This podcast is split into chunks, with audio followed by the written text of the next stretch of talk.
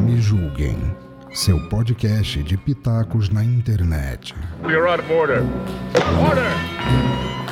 We'd like to withdraw our plea of not guilty Wait, what is this? Mr. Law, what's going on over here? and enter a plea of guilty.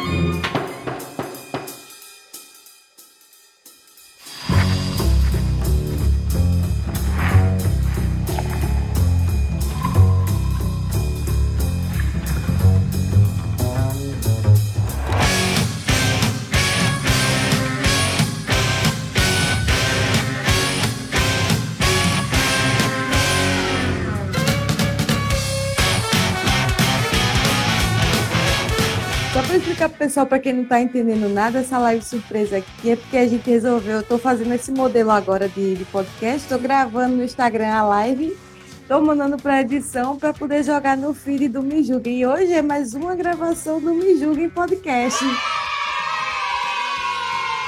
Tirando o rabo do cachorro, que tá na minha cara, banana na minha cara, mas tá tudo bem. Ele resolveu Ó, aparecer. O Reinaldo, o Reinaldo tava falando que você tava craquelada, mas agora não tá mais não. A imagem tá ótima. Um óculos escuro maravilhoso, batom vermelho, porque sextou, bebê. A gente não tá de bobeira. Hoje é dia. Hoje é dia de maldade, gente. E não é? E não é, mulher? Pelo favor, gente. Por Eu favor. escova de cabelo. Eu prefiro nem falar nada. A sua também tá linda. Ai, Cris, vamos dar risada. né? Vamos, vamos tentar trazer um pouco mais de leveza nesse mundo, porque não tá fácil, não. Tá tudo tão desafiador para todo mundo, né? E a gente tá precisando de momentos desse, momentos com leveza, um pouco mais de leveza. Então, eu te agradeço muito por esse momento aqui junto com você, já de gargalhada. Só de começar, já, a gente já tá gargalhando. Isso é alegria. Eu vou, vou começar a dar um. Eu que agradeço, mas eu vou dar já uma introdução aqui, já da, da entrada do- da gravação, pra gente já começar, porque senão a gente vai conversar aqui e a gente vai perder pauta. Ih, mas vai começar? Não, pelo amor de vai Deus. começar, Kátia!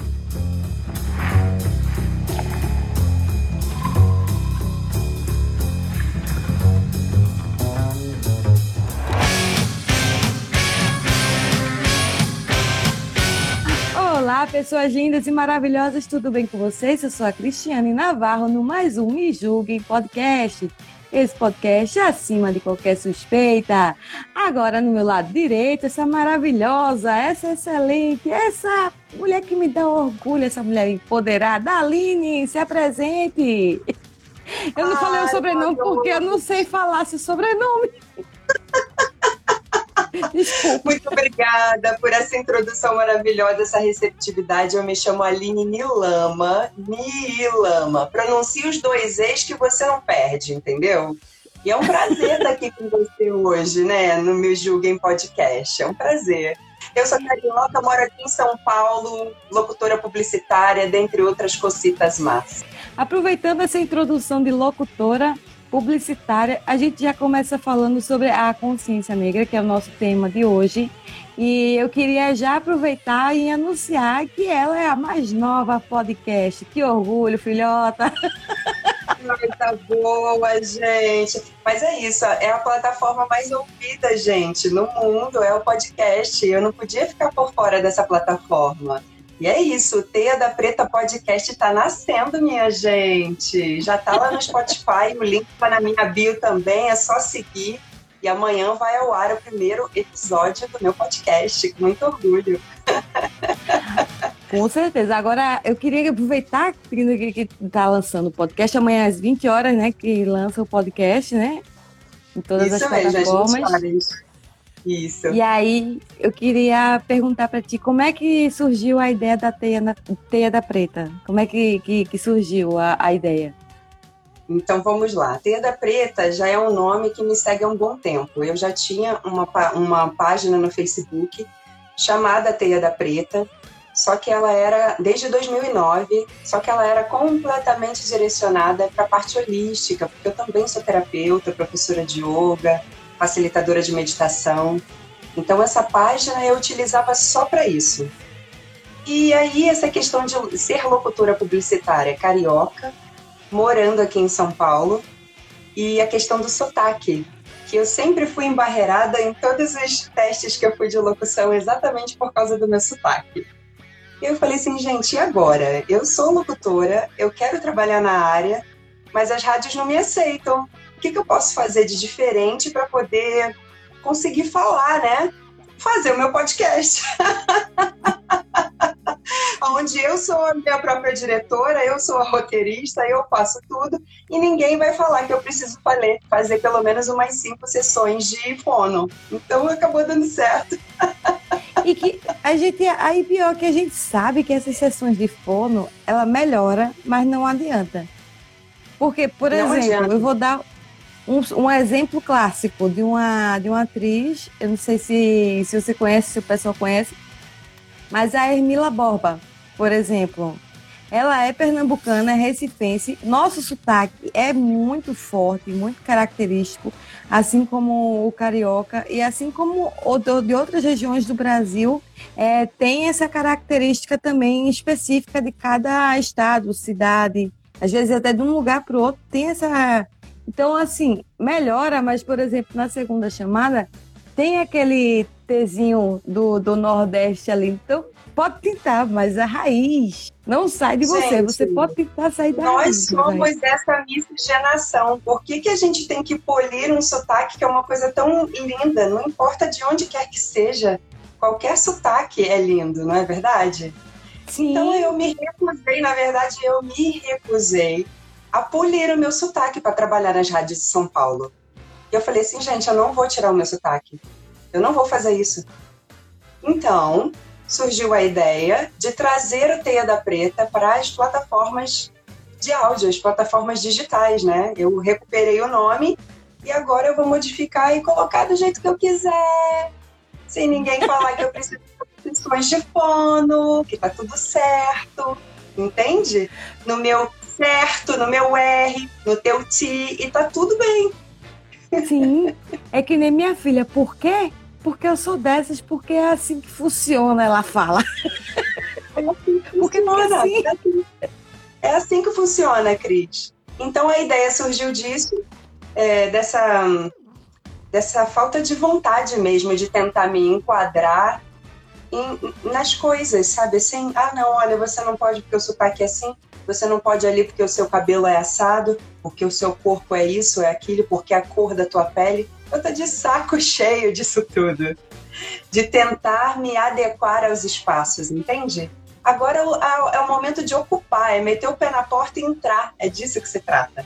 Entendeu? Sim. e é o que eu tô fazendo. É bem isso. É, é por isso que o, o podcast se chama Me Julguem. Porque, tipo, eu tô cansada desse mimimi, desses julgamentos, dessas coisas que a sociedade coloca na gente, que a gente tem que se enquadrar. A gente não tem que se enquadrar nada. Cada a gente um. Não tem que nada.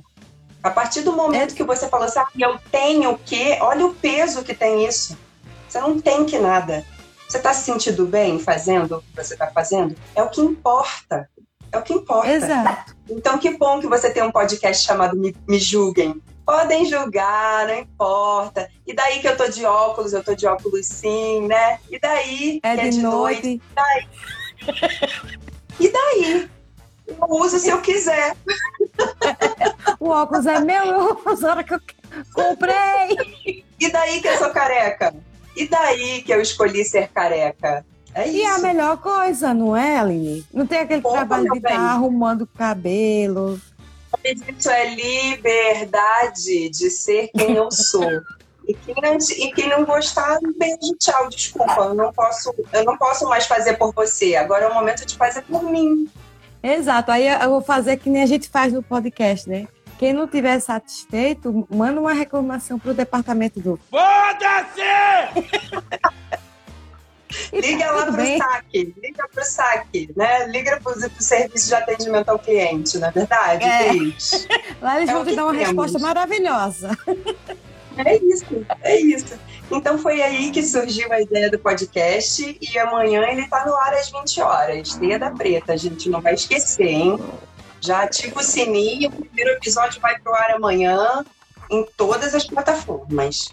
É, me conta um pouquinho sobre, porque a gente tá, hoje vai falar sobre a consciência negra. É, o que sobre a luta, né? É, primeiro eu queria te perguntar, é negro ou preto ou qualquer um dos dois está valendo a, nom, a nomenclatura?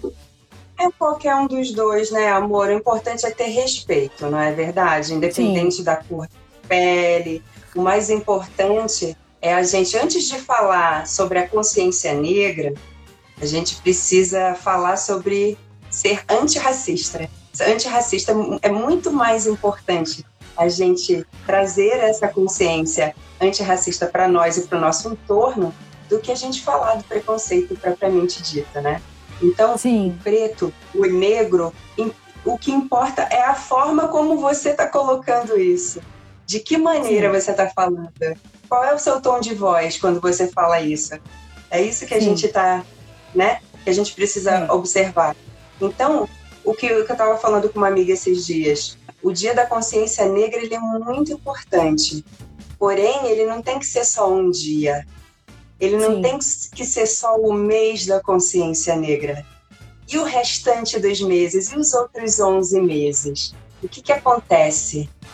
Quer dizer que o corpo preto ele só tem importância nesse mês para tudo, para as marcas. Você pode ver que a grande maioria das marcas, né? Quando a gente vê os comerciais na TV, chovem negros no mês da consciência negra. É um momento onde todo mundo trabalha muito. Quem já é um influenciador aí digital, que tem, sei lá, mais de 10 mil, 100 mil seguidores e tudo mais, essas pessoas não param de trabalhar nesse mês. Elas trabalham muito. Por quê? Porque elas são chamadas para tudo, para fazer palestra aqui, né? Agora que as coisas estão sendo mais flexibilizadas, né? Tá todo mundo trabalhando. Mas e depois? O que, que acontece no depois? Acabou o mês de dezembro. Aonde vão parar todas essas pessoas? E as marcas? É, é isso que eu ia falar. Isso é muito triste. Eu falo, a gente está falando da consciência negra, mas eu, eu não posso deixar de, de citar é, me perdoe se eu estiver fugindo da, da pauta, mas eu não posso deixar de, de citar, por exemplo, os transexuais negros, homens e mulheres trans, né? O, os é? homossexuais, os que estão lá em vulnerabilidade na, na favela, que muitas vezes só por estar na favela já é discriminado. E quando você está, é, né, na, por exemplo, é, numa favela e você é preto que passa uma polícia, a primeira coisa que ele vai fazer é, é ir lá logo é, fazer o, como é que se diz, o batidão na, no, no, no preto. No, no... Isso não é só na favela, meu amor, isso é em qualquer Sim. lugar. Nós Sim, mas eu digo assim, onde tem a vulnerabilidade maior, né? Sim, mas nós somos alvo em qualquer lugar. Eu sou Sim. uma mulher nascida no Rio de Janeiro, no subúrbio do Rio de Janeiro, em um lugar onde tem milícia. Isso tudo que a grande maioria das pessoas assistiram aí em Tropa de Elite, né? Em Cidade de Deus, nesses filmes aí que fizeram um boom, eu vivi. Eu vivi isso. Era o dia a dia na Baixada Fluminense, no Rio de Janeiro. É pular corpo para ir para a escola. É tiroteio. É, é isso, é, é a realidade. É a realidade de muitos. E isso continua acontecendo. Pode não estar tá passando na TV agora, nesse exato momento mas é uma realidade diária. Aqui em São Paulo, há não muito tempo atrás, eu estava voltando de Uber do trabalho, é, eu ainda estava fazendo os atendimentos antes da, da, da pandemia, né? Eu estava fazendo os atendimentos terapêuticos e eu atendia muito home care, eu ia na casa das pessoas. Atendia em um espaço terapêutico específico, mas também ia na casa das pessoas. E aí eu estava de Uber, e de repente um carro da polícia passou por nós. O motorista era preto, tá? E ele cruzou na frente do carro, parou o carro onde nós estávamos e aí pediu documentação, uma abordagem hiper violenta, porque era um motorista preto e era uma passageira preta. Você entende isso? E aí ele parou o carro na frente é, mandou todo mundo descer, aquela coisa, é, olhou para mim, mandou encostar, não tinha mulher, né, para poder me revistar, fazer a revista física mesmo. Ele pediu que eu encostasse na parede, eu encostei, peguei a minha mochila, e aí ele ficou olhando bem no fundo do meu olho assim: abre a mochila para mim. Não tem arma aí não, né? Não tem droga aí não, né? Me encarando nos olhos assim. Eu falei assim: não, não tem nada ali. Ele começou a mexer na minha mochila, mexeu, mexeu, mexeu, mexeu, não encontrou nada. Enquanto o outro policial estava abordando, não só abordando, humilhando o motorista do Uber que estava comigo, porque era um homem preto entende? E aí eu estava ouvindo, eu estava é, é, sendo coagida por um e ele sendo humilhado pelo, pelo outro. Aí ele me entregou, me devolveu a mochila e ficou em pé, encostado no muro junto comigo. Você não sabe o que ele fez, Cris. Ele olhou para minha cara, me viu assim careca, eu tava com uma saia comprida de mochila, estava com um instrumento que eu toco, né, que se chama de diridu, um instrumento tocado pelos aborígenes né, na Austrália, um instrumento bem diferentão, assim, né? Aí ele olhou para o instrumento assim na minha mão e ele falou assim: "Você vai para onde assim, esquisitona?" Eu respirei fundo. Eu fiz assim para ele: "Para mim, o esquisitão é você." com esse coturno, esse carro com giroflex, essa arma na cintura, é só assim que você é respeitado? Para mim, você é o esquisito. Sabe o que ele falou para mim?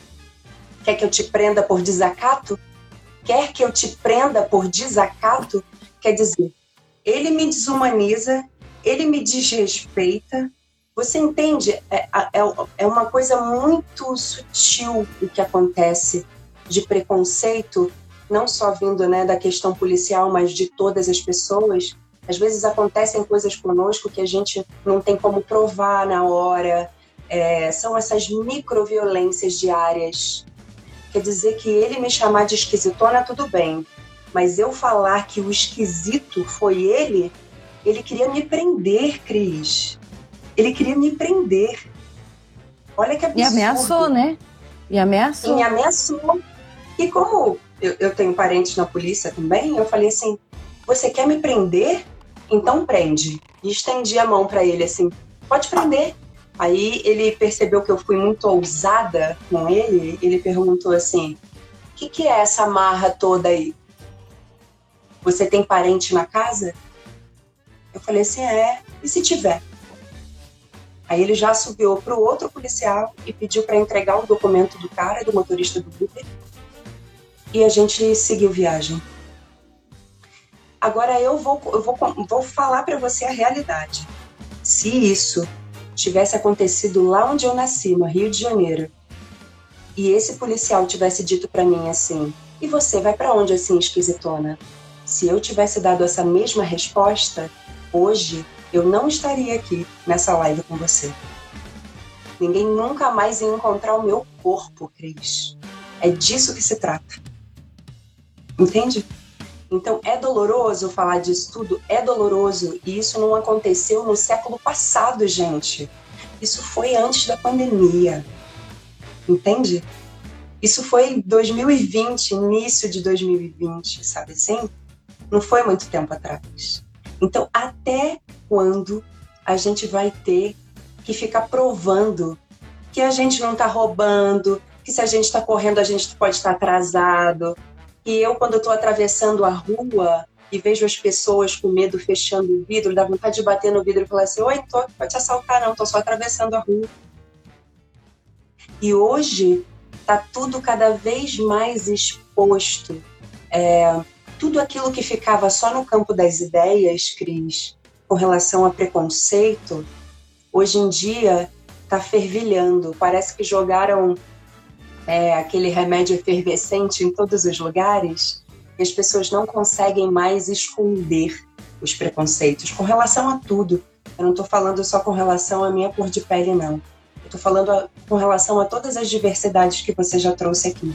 São os gays, são as trans, entendeu? São as lésbicas, são os povos originários. E até quando isso vai acontecer? Até quando a gente, a gente precisa entender que nós somos uma coisa só. Nós somos É seres humanos. Quando a gente Eu morrer, a digo, gente vai todo igual, a mundo- gente vai pro buraco igual. Eu digo, é que nem eu digo, nasceu, todo mundo nasceu nu e todo mundo vai morrer, só vai morrer vestido porque alguém vai vestir. Alguém vai vestir, vai colocar uma roupa, às vezes a pior roupa, a roupa que tu não gostava quando tu era vivo, a pessoa vai lá e vai colocar. Você vai ter que ser enterrado com aquilo lá, gente. Ou você volta e puxa o pé da pessoa que colocou aquela maldita roupa em você. Até pra nascer você depende dos outros. Que se for cesárea, lascou, Mas se for parto normal, também lascou, você vai precisar. Então, então, é tão simples, mas as pessoas não, não, não captaram ainda, né? E esse caminhar. É como se um a cor da caminho- Kelly me disse, a cor da pele, ou o gênero, me disse a capacidade e o potencial do ser humano. É uma Fala merda mim. isso. Fala pra mim. E eu, na minha, e na minha antiga profissão, que você sabe que eu fico tempo, que eu não podia ser careca. Por que, que eu não podia ser careca? Em que manual que estava escrito? O que, que ser careca me desqualificava com relação a tudo que eu estudei, a tudo que eu me dediquei nesses anos todos? Entende? Preconceito. Eu fui fazer uma vez um freelance, é, desculpa até te cortando, e, e aí é, o menino, o menino preto pegou, foi, foi no banheiro ajeitar o cabelo, tava se vestindo e ele puxou o cabelo para bem para baixo, assim, o cabelo dele era bem cacheadinho assim, para cima, ele puxou pro lado. E eu fiz, por que que você fez isso? Seu cabelo tava tão lindo. Ele fez, é porque não pode, porque tava ia trabalhar num evento. Eu disse, Não pode? "Caramba, a outra, a outra, a mãe sabe, de uma que não vizinha pode? teve que alisar o gente cabelo para trabalhar. E você acha que e você acha que eu fiz o quê quando eu entrei na aviação? Eu também fui, sabe por quê? E me deram uma fivelinha desse tamanho com uma redinha embaixo. Disseram que eu tinha que prender aqui para poder fazer um coquezinho aqui. Você lembra disso? Que as aeromoças usavam um cabelo muito bem preso assim e tinha uma fivela com uma redinha embaixo, aonde a gente encaixava o cabelo ali dentro daquela redinha. Tá, isso para mulher branca é super fácil fazer, né? A mulher que tem um Né? cabelo liso. E para mulher que tem um cabelo crespo? Fala para mim, como é que ela vai fazer para se adequar a isso que a sociedade entende como sendo o normal? O nome disso é excluir. Você está excluindo todas as mulheres negras naquele momento em que você inventou aquela merda daquela fivelinha que não cabia o nosso cabelo ali dentro. E aí você faz o que para poder se adequar ao sistema? Começa a cortar, começa a alisar. Começa a ter mais trabalho ainda para poder se sentir normal no meio de todo mundo, Sim. para ser aceita. Se encaixar no padrão de beleza da sociedade. Eu E tenho um cabelo mim. desse jeito, né? Aqui, né? Ô, Cris, se encaixar no, Ah. pa- no padrão de beleza da sociedade, onde a maioria da população brasileira é negra, que merda de sociedade que eu, te- que eu tenho que me enquadrar? Fala pra mim. Se eu faço parte da maioria, por que, que eu tenho que me enquadrar na minoria? Você pode me explicar? Então, é isso que eu fico, eu fico passada, porque eu, eu, eu como comecei a fazer um curso de engasguei. Comecei a fazer um curso de design e como e comecei a estudar a história do design que tinha um pouco dessa, desse, desse assunto lá no meio. E aí, ele, ele lá tava, falava que a maioria era a minoria e a minoria era a maioria. Aquilo bugou na minha cabeça. Aí depois que eu fui ler, é que eu fui entender que a maioria, por exemplo, a maioria dos negros, a maioria dos. É, em, os negros são maiorias em números, em questões de números.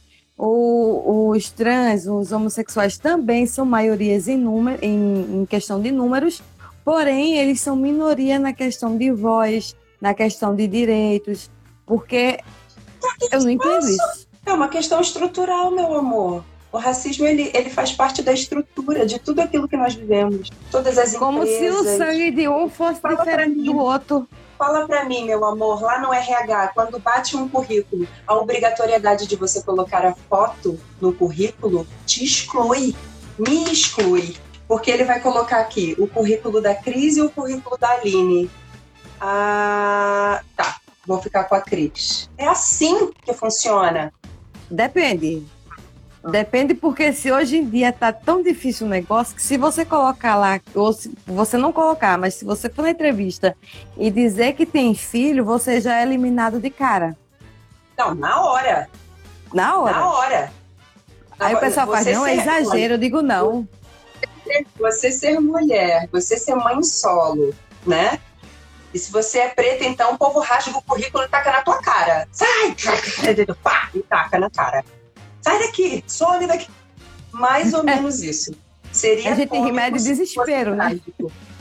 Seria cômico se não fosse trágico, né, meu amor? Mas é a realidade do que a gente vive hoje, infelizmente. E aí eu vou explicar pro pessoal que tá me ouvindo por que que quando tem lá o currículo, mãe, já é, já tem um xizinho lá de, de eliminação. Porque mãe, ela é, é como diz a história, é, é de tudo um pouco, só não, não recebe salário. Tem trabalho, mas não tem salário. O salário que compensa é o amor.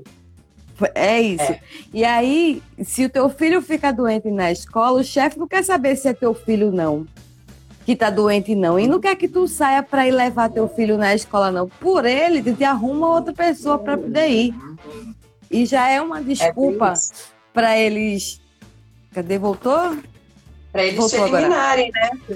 Pra eles te eliminarem. eliminarem. Infelizmente Então, quer saber é se tu assim, tem- né? Se tu tem que, que cuidar do teu filho, tem que ir na escola porque o professor quer conversar sobre o desempenho do teu filho, não quer saber se teu filho tá bem. Ele quer. É. É, é, meu esposo diz uma coisa que ele ouviu uma vez de uma chefia dele, e é verdade. Não trate como um CPF, que ele trata como CNPJ. É exatamente isso, minha amada. É triste, Aí eu- mas é verdade, né? E o negócio Isso agora é fazer o que você fez. É ligar o, desculpa a expressão, foda-se. E agora é ser dona do próprio negócio. É isso. É isso. Que aí você, você se enquadra no seu perfil que você quer. Que você se sente melhor. E, tipo, É se exploda o mundo e. E, e por que, que eu trouxe a Aline aqui? Porque a Aline, além de ser uma pessoa linda e maravilhosa, e essa pessoa carismática de sorriso largo, ela também é representante dos pretos, porque ela fez comercial da Avon, da Avon chupa a sociedade.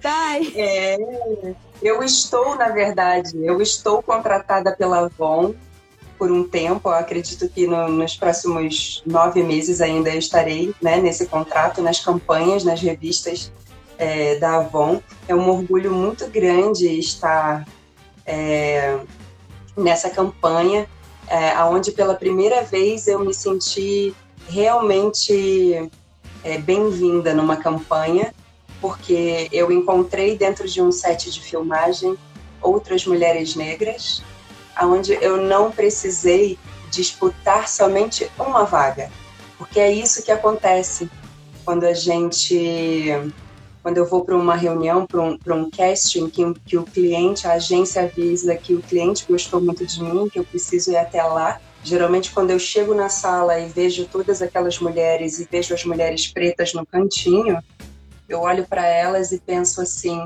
puxa vida, só tem vaga para uma de nós. Isso é muito triste. É muito triste. Então, a Avon foi a primeira marca que eu me senti bem recebida quando eu cheguei no set de filmagem e vi várias pessoas pretas, tanto na equipe quanto como modelos junto comigo. E eu não estava ali para disputar uma vaga, nós estávamos trabalhando juntas, mulheres brasileiras com seus corpos de brasileiras, sem precisar é, mostrar que você cabia num manequim 38, entende?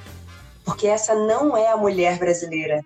Ela pode ser a mulher que vende, mas essa não é a mulher brasileira. A Então, mulher brasileira é eu- de eu- 42 pra cima, gente. Amiga, eu tenho, 42. 40 eu tenho 44, meu amor. Eu tenho 44. Então eu tenho Eu um tenho corpo de uma mulher 46. de 44. É isso. E por que, que tem que ser diferente disso? Por que, que a gente, principalmente nós, a gente tem que ficar olhando para o nosso corpo, ficar buscando defeitos no nosso corpo? A gente tem que se amar do jeitinho que a gente é.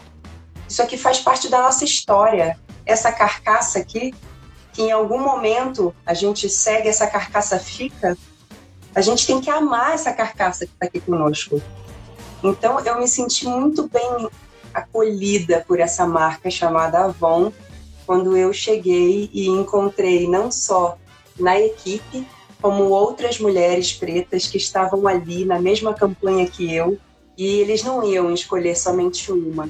Nós estávamos ali compartilhando de um set de filmagem onde ninguém seria excluído. Então, é um orgulho fazer parte dessa nova campanha e dessa equipe.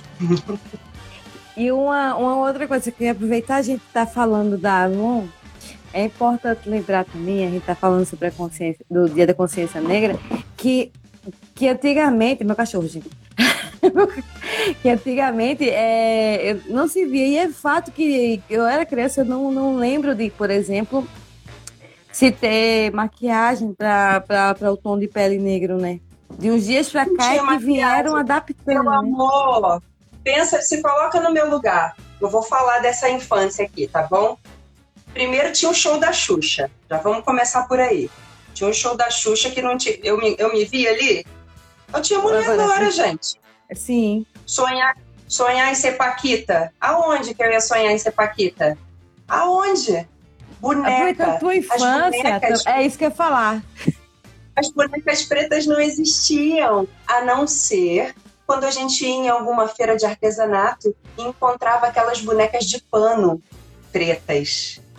Porque se você entrasse numa loja de brinquedos, não tinha, não existia. Não. não existia na TV, não existia nas novelas, a não ser que fosse uma novela com os povos escravizados. Aí, meu bem, preto pra chuchu que muitos desses atores também, e atrizes... Era empregado hum. doméstico, ou era é escravo. Isso. Exatamente. Ou era mordomo, ou era, era motorista. O sobra, era o que sobrava, você entende? Eu admiro muito Thaís Araújo e Lázaro Ramos, que chegaram com os episódios do Mr. Brown, mostrando, primeiramente, o casal preto, né? Porque é, essa foi a jogada, na verdade, né? Tentar nos separar, homens pretos de mulheres pretas. Não, não pode ter esse casal. Vamos misturar. Vamos misturar. Misturar para quê? Misturar para clarear. Misturar para ex excluir, dizimar esse povo. Entende? Então eles vieram para normalizar essa relação e não só mostrar esse casal lindo ali na TV, como ter essa quebra de paradigma que eles eram pessoas bem-sucedidas, pessoas ricas, pessoas que moravam numa mansão, entende? Não era a pessoa que estava ali pegando o ônibus de manhã, atravessando a cidade, né? Muitas das vezes deixando os seus filhos com a vizinha para poder cuidar do filho da patroa e do patrão, né? Você larga o que é o que aconteceu no caso Miguel, né? Não é né, não só o que aconteceu, é o que continua acontecendo, né? Sim. Aquele lá foi o caso, a gente só ficou sabendo porque foi trágico. Mas esses casos acontecem todos os dias, todos Sim. os dias, aonde as mulheres precisam deixar os seus filhos na mão, muitas vezes de pessoas estranhas, né? É, e, e vão cuidar dos outros filhos, dos filhos das patroas, né? Quem dera se, se esse carinho fosse recíproco, não é verdade? Esse caso do é Miguel é não foi, não é? Não foi, foi a própria patroa, né? Foi caso de racismo mesmo. Porque nem tocar no menino ela tocou. Ela fazia assim, ó, como se chamando, mas como querendo pegar e ao mesmo tempo não pegando.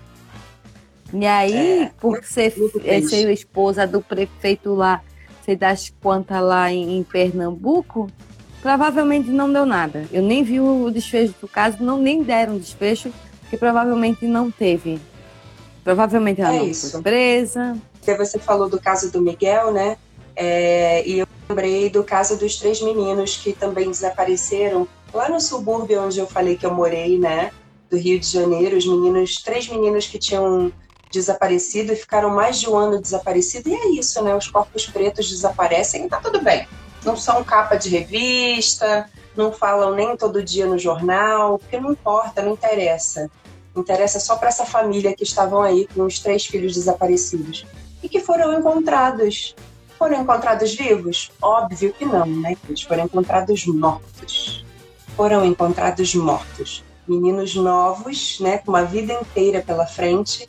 Não se sabe o que foi que aconteceu, mas é isso. É, quanto vale o seu corpo, Cris? Quanto vale o seu Quanto corpo? vale? O meu, se eu não ficar esperta, meu bem, se eu não andar esperta na rua, é isso. É você entrar numa loja de departamento e você ter um segurança te perseguindo o tempo inteiro, achando que você vai roubar. É esse tipo de coisa que tá aí. Eu queria até complementar isso. Que você falou da questão do segurança. Me corrija se eu estiver errada. Eu tô aqui para aprender com você. E você tem. Mas às vezes, por exemplo, eu vejo na televisão, eu digo, eu vejo porque, tipo, é, são coisas que eu tô mais dentro de casa do que na rua. Por, pelo fato da gente ser mulher, né, independente da cor, mas a gente sofre preconceito na rua, sim. A gente sofre assédio, né, e eu já, também já sofri abuso, né, sexual já na, na minha infância. Então, mas assim, só questão de, né, mas assim, no, no em supermercado, por exemplo, por que que, por exemplo, às vezes tem, tem um, um negro, né, que é segurança, e às vezes ele é. tô- desculpa se eu estiver falando besteira, tá? Mas às Uhum, vezes ele, às vezes ele é racista com, com outro, com o próprio negro, só porque, por exemplo, tá, tá um nível mais baixo financeiramente, ou, ou, ou, sei lá, alguma coisa assim, que é um morador de rua ou coisa assim. Eu posso dizer uma coisa para você? Muitas dessas pessoas não se veem como pessoas pretas. Acredite. Acredito. Muitas delas não se veem como pessoas pretas, entendeu? Eu vou ver. É, é como o caso que aconteceu em Fortaleza, né? A Zara zerou, a Zara zerou, a Zara zerou. Eles não esperavam que aquela mulher preta que estava entrando ali fosse uma delegada. Entende? É disso que se trata, gente. A favela chegou nas universidades. Estão ocupando os espaços em todos os segmentos, em todas as profissões. E todo mundo vai ter que engolir isso. Então, eu acho que foi pouco o que ela fez até. Ela saiu, tomou todas as medidas cabíveis e voltou com todos os policiais. Eu acho pouco. Tinha tacado era fogo naquela Zara. Fogo. A Zara zerou, agora a Zara queimou. A Zara queimou. A Zara queimou, né? Uma marca que, inclusive, utiliza trabalho escravo, né? Muitas coisas precisam ser mudadas realmente, né? A gente está aqui para falar e não para normalizar isso tudo, não, mas para trazer consciência para a grande maioria das pessoas, né? É, os corpos pretos existem, existem há muito tempo, há muito tempo. Eu descendo de reis e rainhas escravizados. É, e nós não escolhemos cruzar o oceano dentro do navio para chegar aqui e tomar chicotada e vai trabalhar e olhar os dentes para saber, né? Olhar a canela para ver o tamanho da canela, se você era uma pessoa que era trabalhadora ou não. Olhar os dentes como animais. Então agora, é, cada vez mais é a hora da gente ocupar esse espaço, mas entendendo que descendemos desse lugar. Sabemos falar, sabemos nos colocar, e não precisamos de ninguém chamando a gente de esquisitão, ter uma arma na nossa cabeça, ter um segurança perseguindo os nossos corpos, achando que a gente vai tirar o que não é nosso do lugar. Agora Não eu queria fazer uma disso. pergunta. Vamos, vamos lá, eu vou polemizar, tá? Se eu estiver errada, me corrija. O que é, o que é, porque eu sempre, eu sempre tenho essa dúvida. Cadê voltou não? Não voltou ainda não. Agora voltou. Eu sempre tenho uma dúvida. O, o que é, o que é ser negro? O que é ser preto? Assim, é, descendente, descendentes também Falhou, são. Cris, descendente. Os descendentes também são negros? O cabelo mostra a negros. negritude. São negros. Tudo, tudo vai de como você se vê. Lembra o que a gente acabou de falar? Ah, que você acabou de falar que o segurança ele acaba sendo preconceituoso, que é negro também com outra pessoa negra. Talvez ele não se enxergue como uma pessoa negra. Agora, as tonalidades né, de, de, de cor de pele. Você pode ter o seu nariz largo, a boca grande, né? Os seus cabelos crespos, mas ter a pele clara. Mas como você se vê? Você se vê negra? Você, se você voltar atrás na sua ancestralidade, ah, eu não tenho nem pai e mãe negra, mas eu tenho meu avô e minha avó. A minha bisa era. Então, como você se coloca aí nesse lugar?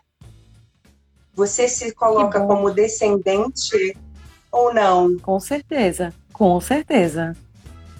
Com Então é isso. No certeza. fundo, no fundo, todos nós descendemos deste lugar, mas poucos aceitam estar neste lugar.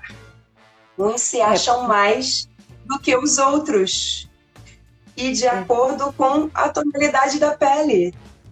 Eu, eu não sou uma preta retinta, mas isso para uma preta que é retinta, ainda mais escura do que eu, isso é ainda pior.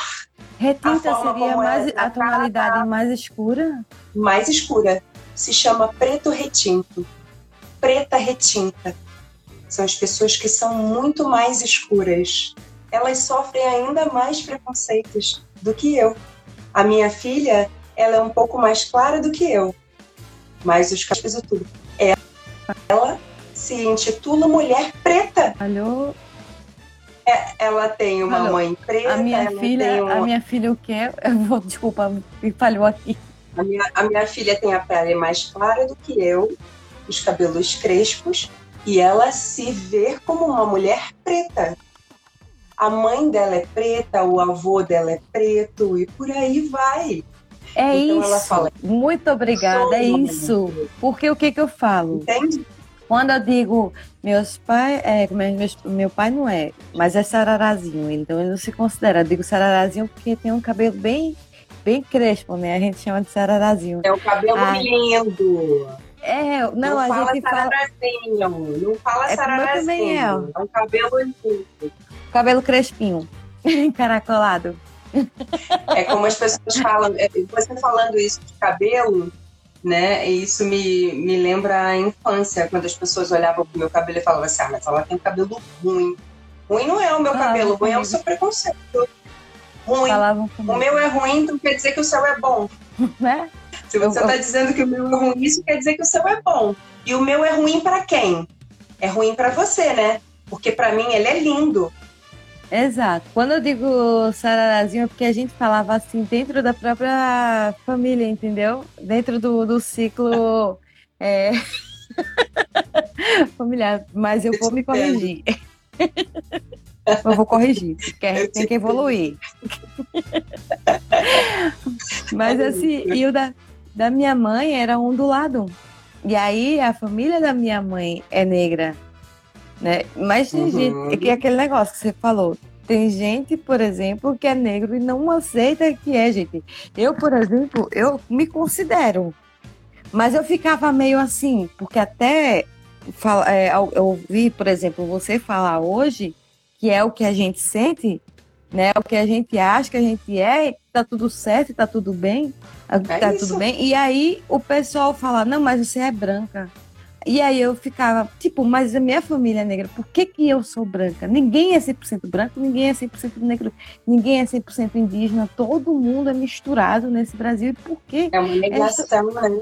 Uma negação. Quando a gente nega aquilo que a gente é, isso quer dizer que a gente não aceita. E quando a gente não aceita, a gente não agradece por aquilo que a Exato. gente é.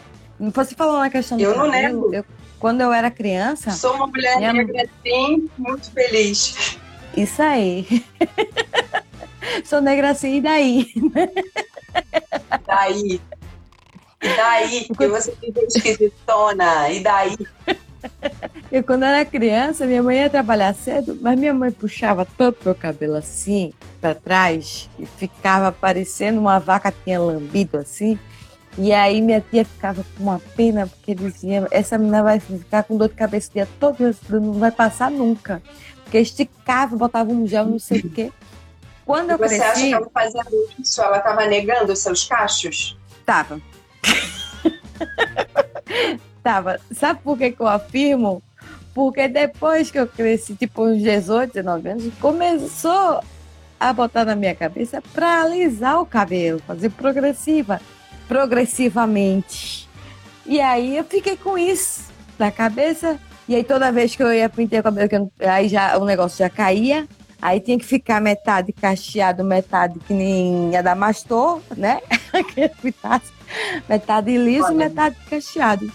Quando foi há uns, uns quatro ou cinco anos atrás, eu decidi, eu, dec, eu decidi, eu me aceitei, eu, eu botei, me botei assim, me vesti, fiz. Por que, que eu tenho que alisar o cabelo? O cabelo é meu, eu faço o que eu quero.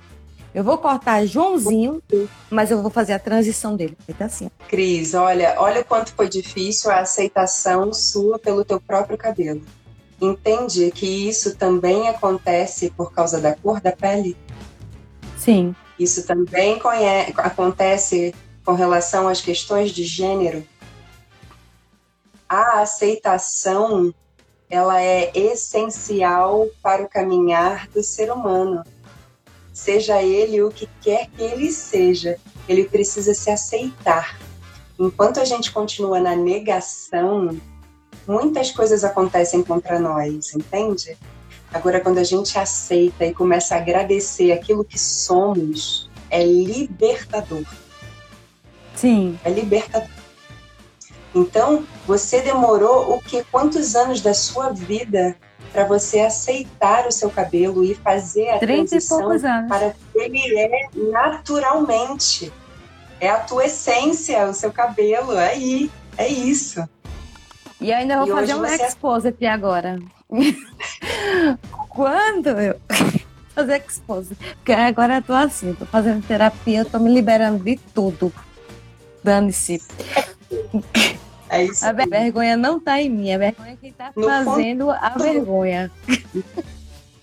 No, no, fundo, no fundo, Cris, o que a gente encontra nesses momentos terapêuticos é a nós mesmas.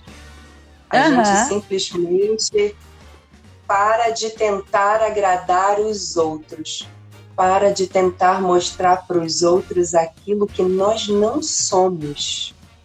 Isso aqui, ó, isso que a gente está vivendo aqui agora e fazendo aqui agora, isso é uma grande fantasia, uma grande fantasia.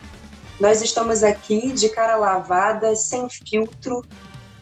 É isso que a gente precisa reencontrar agora, porque as pessoas é, é, começaram a achar normal viver atrás de filtros. E cadê? Quem é você por trás dos, dos seus stories? Quem é você por trás dos filtros? Quem é a Cris? Quem é a Aline? Nós estamos, quando a gente caminha terapeuticamente, né? A gente caminha em direção a nós mesmas, para a gente se reencontrar nesse lugar. Sair das negações e vir para a aceitação daquilo que somos. Sim. Sem se preocupar com o que o outro vai falar de nós. O que o outro vai falar de nós é o problema dele, é a opinião dele, e a gente não tem nada a ver com isso. Quem me olha assim, às vezes as pessoas falam, mas Aline, você vai deixar o seu cabelo crescer quando? Quando eu quiser. Porque pelo visto, é meu? ter a minha cabeça raspada incomoda mais a você do que a mim. Isso aqui para mim é liberdade. É isso que eu ia dizer. Hum. Quer que eu te diga? Eu achei lindo e eu acho foda. O teu cabelo raspadinho assim, eu olhei assim, digo, é coisa de mulher empoderada. Por que só homem pode ter o cabelo raspado? Isso que eu falei lá na ligação. Foi isso que eu falei. Eu falei assim, então os homens podem raspar e eu não posso raspar. Quer dizer que vocês estão me obrigando a ter um cabelo maior para fazer parte disso tudo aqui? E tudo o que eu fiz até agora não valeu de nada? Quer dizer que só porque eu raspei a minha cabeça, vocês me desqualificaram Eu perdi todos os meus certificados, todas as minhas habilitações só porque eu raspei a minha cabeça? É Só sanção. porque eu fui em direção Perdeu a força. mesma? Em que manual que está escrito que eu não posso ser uma mulher careca? Posso ser o que eu quiser. Ninguém me segura. Aí Ninguém que fazer segura. o, o expositive, que eu te falei que ia falar. Aí eu cortei o cabelo bem curtinho para fazer a transição, né? Recebo uma, um telefone, um WhatsApp de um familiar, de uma familiar. Não vou falar o grau de familiaridade, porque senão dá muito na cara, mas eu vou falar expositive. Aí eu peguei, aí quando esperei uns dois meses ali, chega uma mensagem no meu WhatsApp dizendo, olha, eu preferia teu cabelo assim, como era antes. E mandou uma foto minha de cabelo preto de progressiva escovado. Aí eu fiz, pois é, que bom Como que você assim eu prefere assim. prefiro assim? Como assim eu prefiro assim se a cabeça é sua, se o cabelo é seu? Você entendeu? Aí eu já tava naquele, não tava fazendo terapia, mas a gota já tava espurrando no, no, no pote. E eu já fiz assim, que bom pra você que você prefere assim. Porque eu prefiro ele assim, porque Deus fez meu cabelinho assim, porque combina comigo assim. E é assim que eu gosto. E é assim que ele vai ser. Aí olhei embaixo, tinha É lá isso. contato Cris sem cabelo. E demorou, e demorou quantos anos para você conseguir responder dessa maneira para a pessoa? No mínimo uns 32, 33 anos. Que isso? Aham. É Aí outra isso, aqui, né, minha filha. É, sobre isso. E aí o, o cabelo da minha filha é tipo Gal Costa, sabe? Aqueles cabelão assim, grande, pesado assim. Sei, aham. Daí, duas vezes uma cabeleireira, eu, da terceira eu vou responder ela mal criada, mas duas vezes que ela disse assim, ó, tem que fazer um relaxamento na raiz dela. Minha filha com 11 anos, pô. Toma no toba, tem- né? Nada. Eu disse, não, não vai mexer no cabelo dela. Ninguém vai mexer no cabelo dela. Você só mexe pra fazer o corte, porque você corta bem. A única pessoa que corta é você, mas mexer no negócio de botar progressivo, eu já tô transitando, transi, fazendo transição no meu cabelo. Que merda é essa se eu colocar a menina pra fazer uma progressiva? Menina de, que não tem nem idade nem pra fazer progressiva, nem decidir. Colocar O uma que- química na, na raiz do cabelo que entra diretamente na corrente sanguínea de uma criança. Porque qual é, qual é a ideia da progressiva, né? Além de relaxar o que eles acham que vai facilitar a vida das mulheres, vai facilitar nada.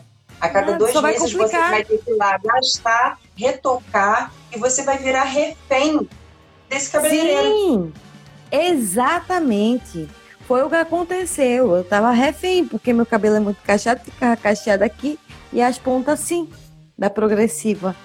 Então, eu disse, não, chega, vou deixar assim mesmo, vou prendendo um pouco, deixar quando tiver ali uma quantidade ali boa, já dá para cortar, cortei. Cortei, fiquei isso, Joãozinho, gente. adorei. Eu só não corto mais porque eu agora tô afim de deixar ele crescer, que ele tem pouco. Tem volume, mas tem pouco. O fio é fino. Aí tem que deixar ele fazer uns Olha volumes. Eu gosto ele. Cris, a minha filha, acho que ela estava com uns 5 anos. Ela falou para mim, mãe, eu queria alisar o cabelo, deixar ele bem grandão, compridão. Falei, alisar você não vai não. Se você quiser, qualquer dia, a gente faz uma escova no seu cabelo para você ver como é que ele vai ficar sem os cachos. Mas é uma coisa provisória, porque quando você lavar, o seu cabelo vai voltar a ser o natural de antes. Quando alisa, esquece. Ele nunca mais vai ser o mesmo cabelo, porque esse alisamento que está na raiz, ele vai vindo para a ponta do seu cabelo. E isso vai Aham. te obrigar a continuar alisando a raiz. Vai chegar um momento em que o seu cabelo vai em toda a extensão dele e aí você perdeu o teu cabelo. Aí o que que eu fiz Perdeu. para ela? O que que eu fiz com ela na época? Eu dei um DVD da Vanessa da Mata cantando ao vivo com o cabelão dela, meu bem, solto, esvoaçante, aquela coroa maravilhosa que eu chamo os cabelos volumosos de coroa. A gente Aham. precisa aprender a lidar com as coroas que nós temos nas nossas cabeças. Aí, a partir do momento que ela viu aquela mulher no palco, empoderada, com seus cachos soltos, esvoaçantes no vento, não queria aprender nem para ir para a escola.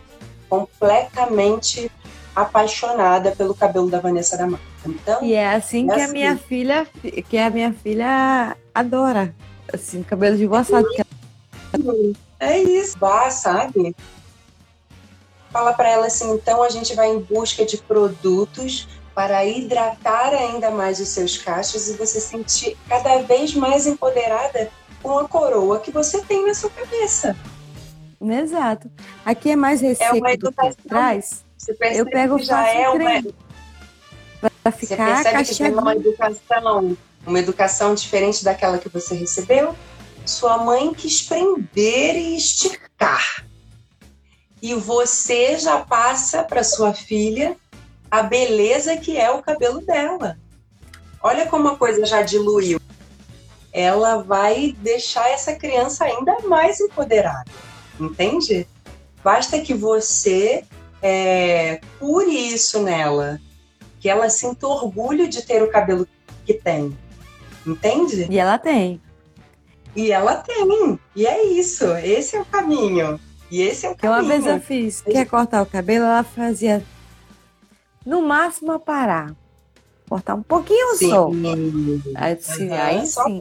Tanto que eu demorei anos para cortar o cabelo dela. Ai, que incrível a, isso. A primeira vez que ela cortou, ela tinha sete anos. Porque eu disse, Mas você, você, você entendeu que isso tudo é sobre empoderamento, é sobre é, o amor por si. Sim. Quantas e quantas pessoas desistem né, de olhar para si, sentem vergonha de si por tudo, pelo cabelo, é, pelo tamanho da boca, pelo tamanho do nariz, pela cor da pele, por gostar de, de, de pessoas do mesmo sexo. E isso você vai diminuindo, né? Você vai se escondendo cada vez mais. Na negação, a gente se esconde, né? A gente tem vergonha de ser o que é. Quando na verdade a gente tem que caminhar, quando a gente caminha para nós, a gente abre o peito e fala assim: é, eu sou. Eu sou isso aqui que você está vendo. Pode não ser bom para você, você pode não encarar da melhor maneira, mas eu sou. Exatamente. Aceita que dói menos. Ai, Cris, amada, eu sei que é isso, minha amada. Eu sei que eu estou muito feliz com o meu caminhar, sim. É, muito bom poder estar aqui com você hoje, conversando e conscientizando mais pessoas é, a entenderem que o Dia da Consciência Negra não pode ser somente o Dia da Consciência Negra, é preciso ter uma consciência antirracista, né? É, que todas as pessoas que estiverem ouvindo o seu podcast nesse momento, é, a qualquer tipo de piadinha racista, é, acabou o momento de você só dar uma risadinha e fingir que tá tudo bem, ou fingir que não ouviu, né? E, e ser omisso diante de atitudes racistas. É preciso realmente ser antirracista. É preciso as pessoas falarem: olha, não foi legal essa piada que você acabou de fazer, ela não é adequada. Eu acho interessante você chegar e se, se desculpar com a pessoa, sabe? Não foi legal o que você fez. É preciso que existam mais pessoas se colocando dessa maneira. Acabou a era de dar risadinha, né? Anos 80, se a gente voltar lá atrás, quantas e quantas piadinhas racistas a gente já era Nossa. obrigada a ouvir. Milhares, milhares. Eu lembro que. Começando pelos uma, trapalhões. Tinha uma, lista, é, tinha uma listinha de piadas racistas e que eu ouvia os meus amigos falando e dando risada daquilo. Eu falei assim: Gente, isso, isso não é legal. Isso não é nada legal. Você está expondo aquela pessoa ali, ela não está gostando da brincadeira, sabe? Eu nunca gostei desse tipo de brincadeira, onde você pega outra pessoa, e isso eu não estou falando só de negros, não, estou falando de qualquer outra pessoa e você humilha e você diminui aquele ser. Isso não é engraçado. Não é, não. Então, a gente está aqui exatamente para que mais pessoas se conscientizem que esse tipo de brincadeirinha não é mais bem-vinda. É preciso haver uma desconstrução disso tudo.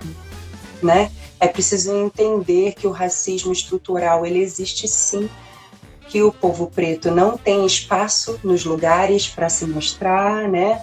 Para mostrar todas as suas qualificações, né? É, o episódio que vai ao ar do Teia da Preta Podcast amanhã é muito importante. Eu vou falar muito a respeito é, disso, desses espaços, é, de, a respeito do racismo estrutural. Então não percam amanhã às 20 horas o Teia da Preta Podcast.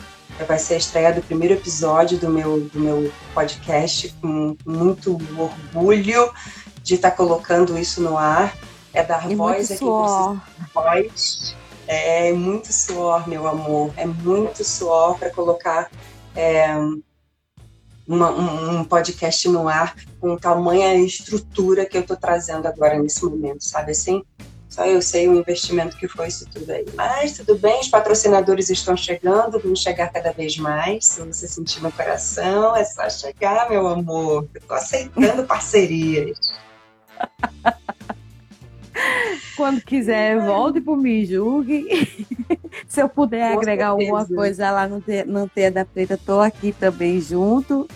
E eu queria falar só uma bom. última, uma última coisa pra gente, porque tem coisa que eu, eu- eu, por exemplo, eu não entendia, e eu demorei muito, muito para entender, porque as pessoas sabiam, mas não sabiam passar, né, para mim.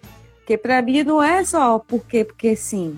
Para mim tem que ter uma lógica do porquê, que Uhum. senão vira só um assunto vago.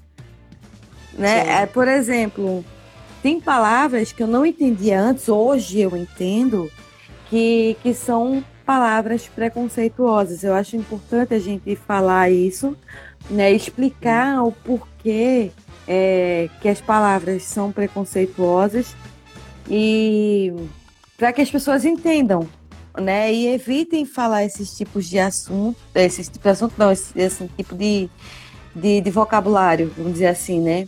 Que é, por exemplo, Uhum. criado mudo. Né? Explica só um pouquinho pra Exatamente. gente. É criado mudo, é, é aí qual é o outro? Essa, essa expressão, essa expressão é inaceitável, né? Essa mesa que você tem do lado da tua cama, ela é uma mesa de cabeceira. Porque o criado mudo, na verdade, era aquele ser que eu falei que descendeu de reis e rainhas e que estava ali escravizado e que ficava em pé do lado da cama do seu dono Entre segurando aspas. um copo d'água. Segurando um copo d'água. Caso o seu dono ou a sua dona sentissem sede durante a madrugada. E ele precisava ficar em silêncio total, em pé, a noite toda. Esse é o criado mudo. O móvel que você tem do lado da tua cama é uma mesa de cabeceira, não é um criado mudo. A mulata é uma mula que carrega lata. Eu não sou mulata. Eu sou uma mulher negra. Nunca chamei ninguém de mulata. Esse eu não Então- sabia, mas aprendendo já, viu? Bom Cris, falar.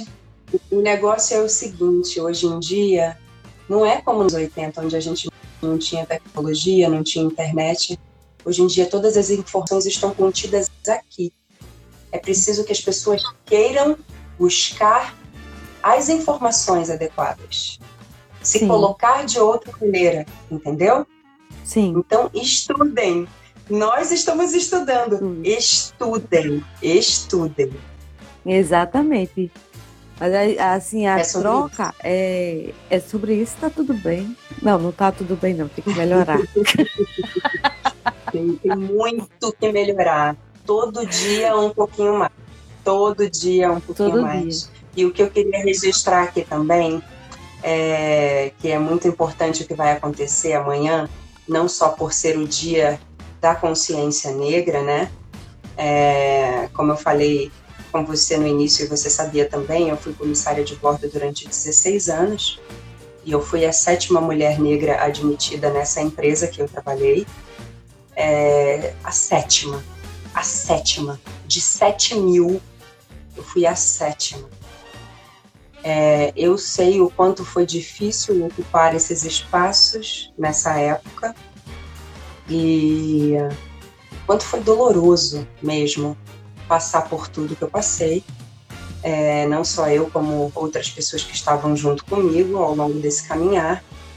E amanhã é, eu estarei como convidada e madrinha da primeira turma de comissários de bordo 100% pretas do Brasil.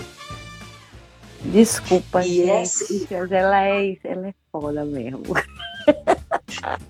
E, e, e não só isso, esse encontro vai acontecer na cidade de Porto Alegre, e que é muito significativo para mim, porque foi uma das cidades onde eu mais sofri preconceito, ok? Dentro do Brasil. Essa formatura dessa primeira turma de comissários negros vai ser lá, em um clube chamado Floresta Aurora. É um clube preto que foi fundado por negros que estavam alforriados e eles se juntavam para comprar a alforria de outros negros. Então, olha o poder do espaço que nós estaremos ocupando amanhã. Essa formatura vai acontecer às 19 horas e às 20 horas tem a estreia do Teia da Preta podcast conversando exatamente a respeito disso.